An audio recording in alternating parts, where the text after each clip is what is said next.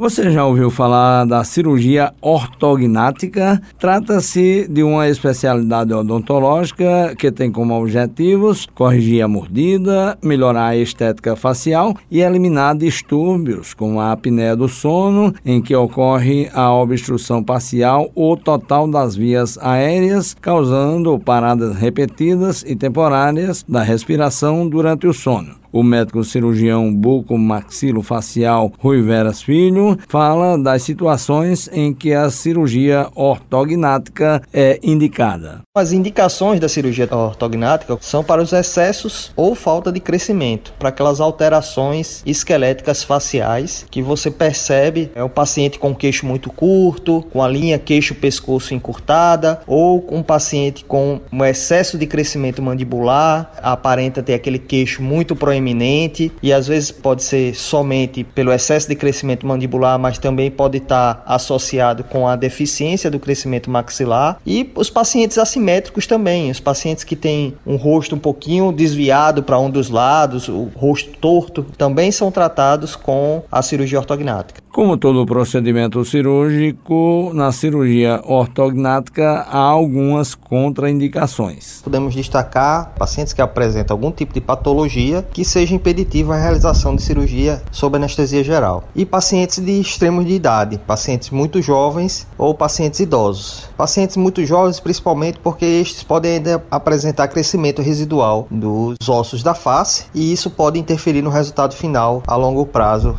deste paciente. De acordo com o médico cirurgião, o tempo de repouso após o procedimento é em média de 10 dias. Uma cirurgia mais simples, esse paciente vai ter uma recuperação bem mais rápida do que uma cirurgia mais complexa. Mas em média, nós temos 10 dias de recuperação de volta às atividades do paciente. Sai de boca aberta, sai se alimentando. Nos primeiros dias faz uso de alimentação mais pastosa, branda, mais fria e aí vai aumentar aumentando gradativamente a consistência e a temperatura dos alimentos. Na primeira semana, na segunda semana, até o trigésimo dia, ele tem um acompanhamento de perto do cirurgião, da equipe de fono e da equipe de fisioterapia. Juarez Diniz para a Rádio Tabajara, uma emissora da EPC, empresa paraibana de comunicação.